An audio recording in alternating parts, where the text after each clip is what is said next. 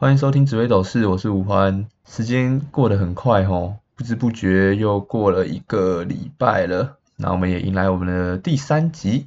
那我们一样，废话不多说，直接进入我们的正题。今天的紫微斗数。抽到的第一位观众是蒲信惠米达，然后她是两千年七月十五日五时出生的一位女生，然后想要问感情跟工作上的事情。那我们就先看一下你的命盘吧。从你的命宫来看呢，你是一个富有正义感的人，然后命宫中有一颗天良星，所以很多的事情你都能够逢凶化吉。那感情的方面，你是一个很看重第一印象的人，比较喜欢那种口才辩捷、口若悬河的男生。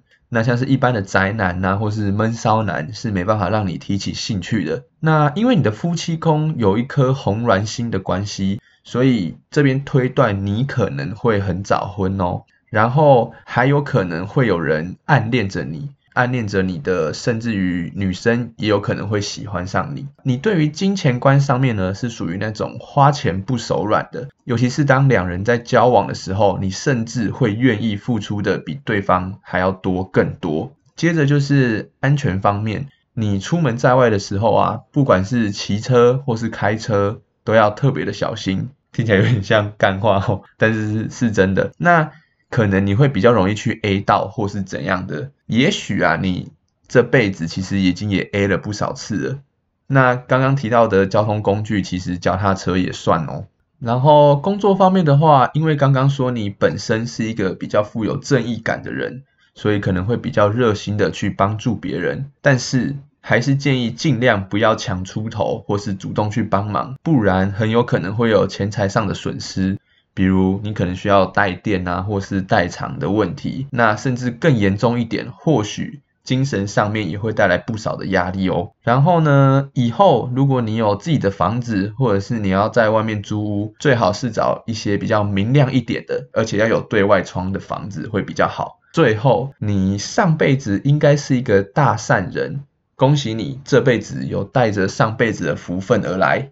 OK，那我们第一位解盘先到这边。第二位是排球，还有一颗爱心。然后她是两千零一年三月二十日辰时出生的一个学妹。然后她没有特别的想要问什么，那我们就稍微来讲解一下你的命盘好了。你是一个有一套自己规矩的女孩，可是呢，你又有一颗比较不安分的心。那或许空姐。或者是业务员之类的职业，会是一个你比较可以值得考虑的一个选项，因为你四处走、四处玩，又可以顺便赚钱嘛。就是说，你比较不会待在一个固定的地方上班啦。再来就是从你的兄弟宫来看呢，你们家的女性成员应该都长得蛮漂亮的，个性很阿莎里，口才方面呢也都是能言善道的。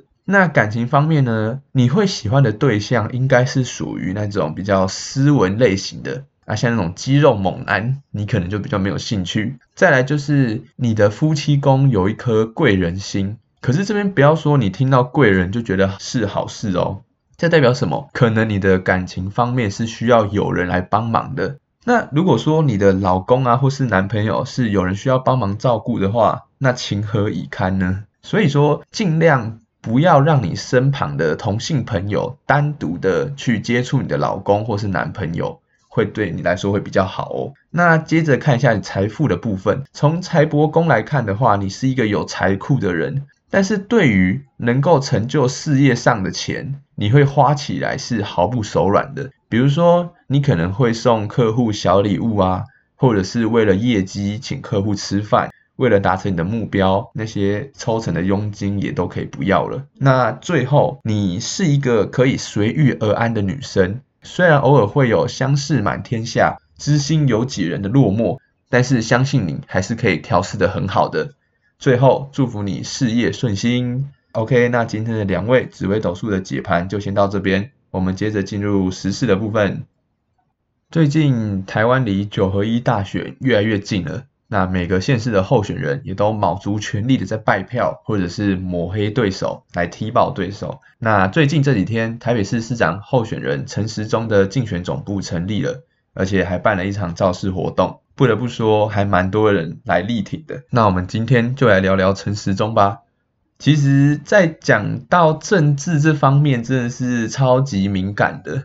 当初也是考虑了很久啦，因为可能会得罪不少人嘛。但是我自己平心而论，我就是就事论事。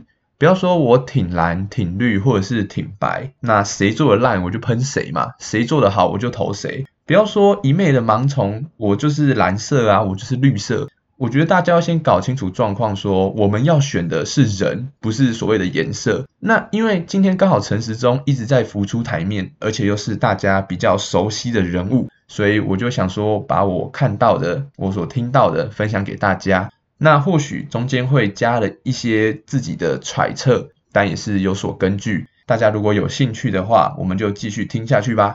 陈时中在二零二零年初疫情刚爆发的时候，成为了台湾人民心目中的防疫之神嘛。但是为什么到现在反而变成了某些人茶余饭后的笑话？还流传出一些喝酒的梗图啊，或者是把他免治马桶的宣传影片拿来做恶搞，甚至成为了跳梁小丑。那我们这边就要先回推到台湾的防疫神话是如何破灭的。疫情刚爆发的时候，台湾的确很厉害。你直接封锁你的国境嘛，任何入境者都需要经过严格的隔离呀，那些筛检的措施。那这当然也很成功的让病毒拒于境外。就是大家常常在那边说，哎，今天又加零了，哎，今天连续几天加零的那个时候，怎样？有没有唤起一下你的回忆了？那不得不说，这在一开始是一个非常成功的范例。那也让许多的国人或者是外国媒体对台湾赞誉有加，所以那时候像是什么台湾超前部署，让世界看见台湾这些口号就开始陆陆续续的出现嘛。陈时中在当时就是一个神一般的存在，所有的人都必须要顺时钟，没有人敢说他的不好。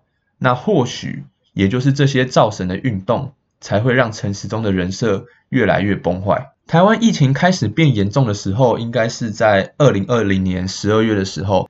那个时候，长荣航空外籍机师感染他的朋友，然后打破了连续两百五十二天加零的记录嘛。那接着大概就是四五月的时候，就是华航机师确诊的那个案件，然后开始台北万华区也开始爆出群聚的感染，大家还记得吗？就是每天都是加零啊，或是加个位数，然后突然有一天嘣，直接爆几百例的那个时候。那我记得我那时候刚好是在下都实习啦，然后到最后也是完全没有客人啊，每天都是提早下班，然后实习也是草草的就提早的结束了。那时候我就在想说，哎，好险下都是一个上市公司，是一间大公司，哎，那如果是一间小店的话，他们到底是要怎么撑过去啊？那接着再来就是五月三十的时候，台湾的总死亡人数超过了一百例。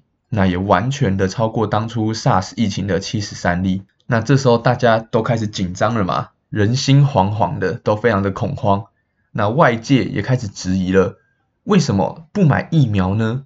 那今天的重点就在这里了，陈时中到底有没有去打疫苗呢？那时候民间团体要买疫苗的事情吵得沸沸扬扬的。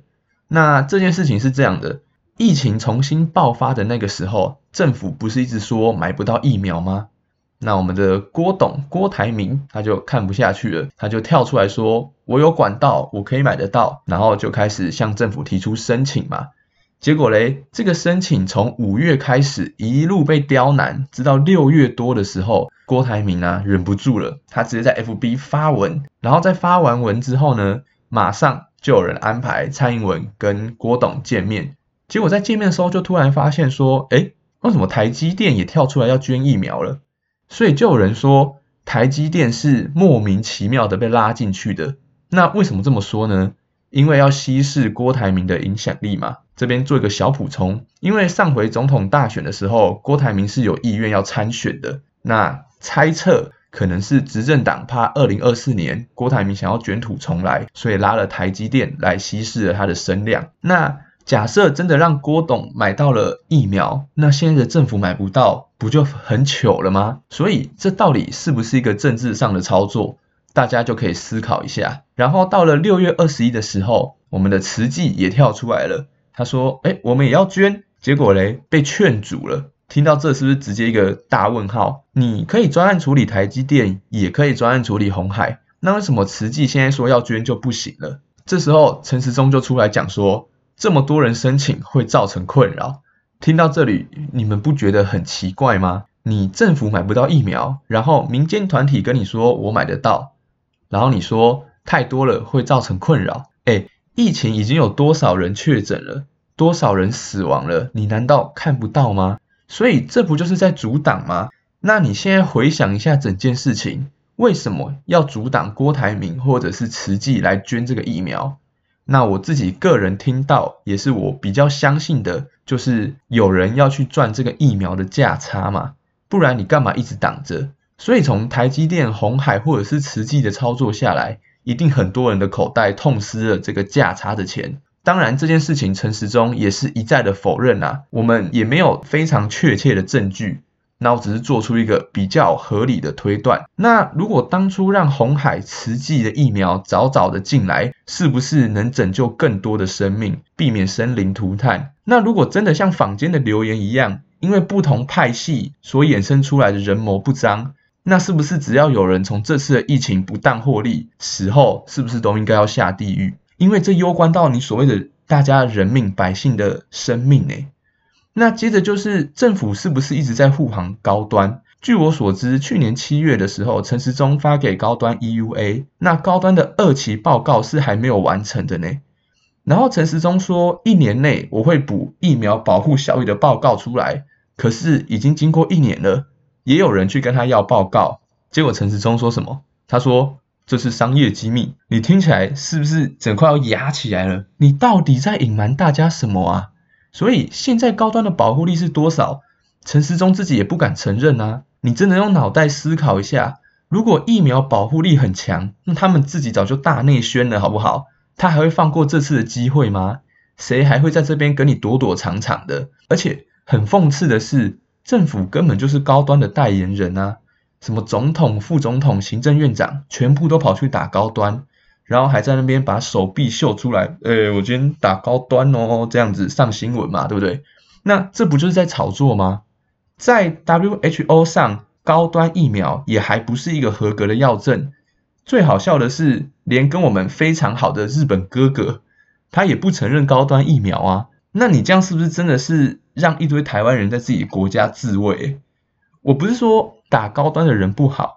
毕竟当初真的也是没有疫苗可以打，所以有些人只好先去打高端嘛。我们也不是说不支持国产，总觉得外国的月亮比较圆之类的，而是政府的过度偏袒，没有合格的认证，加上不确定到底有没有保护力，这些问题都还没有解决，那我们怎么打得下去嘛？那我们接着讲一下数据，在五月二十八号的时候，陈时中跟高端疫苗还有联雅完成签约，要买各五百万剂的口头疫苗。那总计是一千万剂。那我们看一下高端疫苗的股价，在五月上旬的时候，最低是收在两百六十一元，结果不到半个月，马上喷到四百一十七元呢。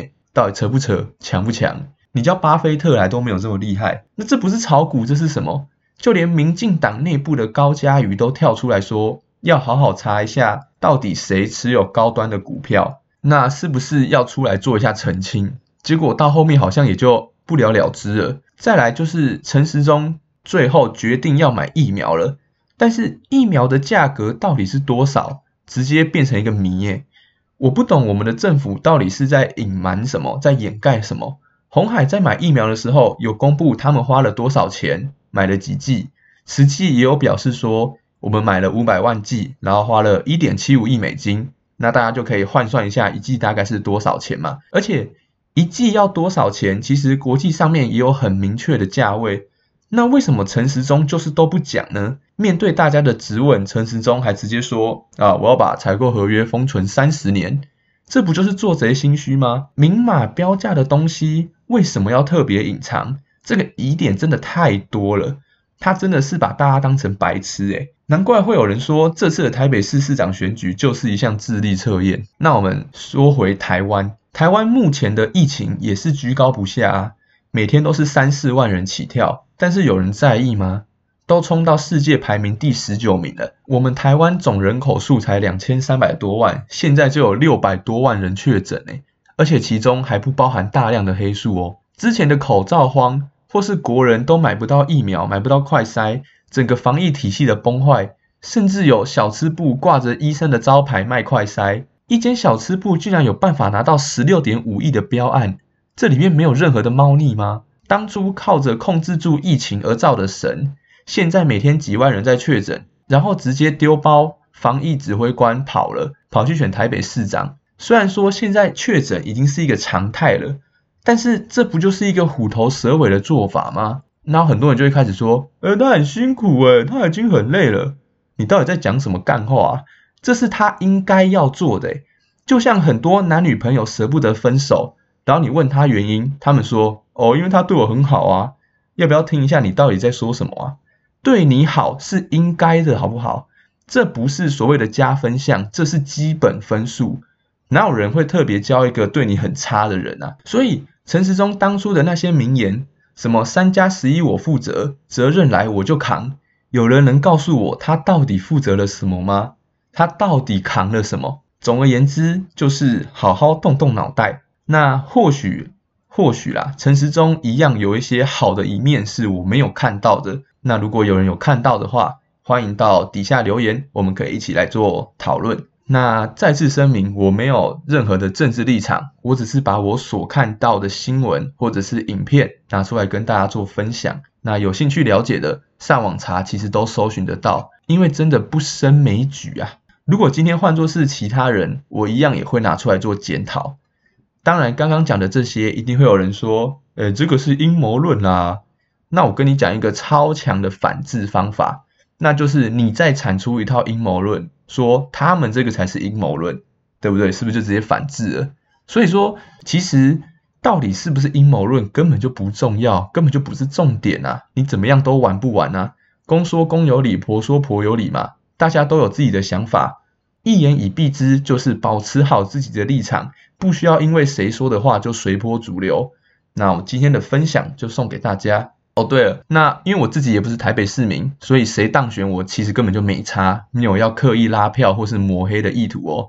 最后还是希望大家心目中的候选人都能够当选啊，peace。那我们接着进入留言的部分。好，那因为上一集在录制的时候突然又跳出了。几则新的留言，但是我没有去念到，那我们就回头看一下。第一位是韩文，然后我刚上 Google 翻译查了一下，念什么 Kiki Fighting，随便啦，应该就是叫我加油的意思。然后他标题是一个嘟嘴的脸，他说内容真的好丰富多元，赞！希望之后可以针对提到的时事再有更多的延伸，不然感觉正要进入状况的时候就结束了。挂号听不够啦，期待下一集。非常感谢这位听众。那因为我可能第一集在测试的时候，也就是都稍稍的带过一下而已。那我之后如果有提到一些其他的时事，也会尽量的想看看有没有办法做个延伸，或者是有历史故事，可以让大家比较好进入状况。好，那下面一位 Near Free 五星好评，人丑但理念很棒，很感谢你喜欢我的理念。人丑的话就没办法，就是反正大家的审美观都是非常主观的嘛，见仁见智啦。还是很谢谢你的评论。然后之后的就是第二集的留言了，那我们看一下。好，那这一位是 D 叉 TJPOING，然后是一个疑惑的表情，他说。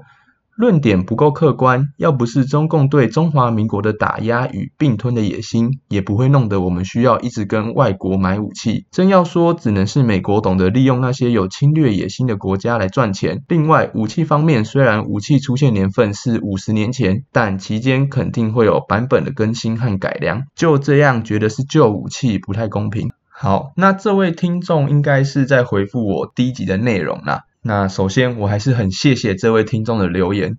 说真的，能看到这种留言，我是非常的开心的。就像我第一集有讲到的，总不能待在自己的回声室里面嘛。所以能够有这种互相交流的想法，这种机会，我觉得是非常棒的。也很感谢你有听完我的节目。那其实你这个留言，我思考了很久。我有在想说，要不要就是在留言的部分就直接跟你做回复我的观点。但是后来想想说，好像还蛮多故事可以去讲的。那我可能在下一集的时候会直接嗯做做一个专门否你这个留言的集数啦。那或许我们可以做一些交流的部分，我也觉得是很棒的。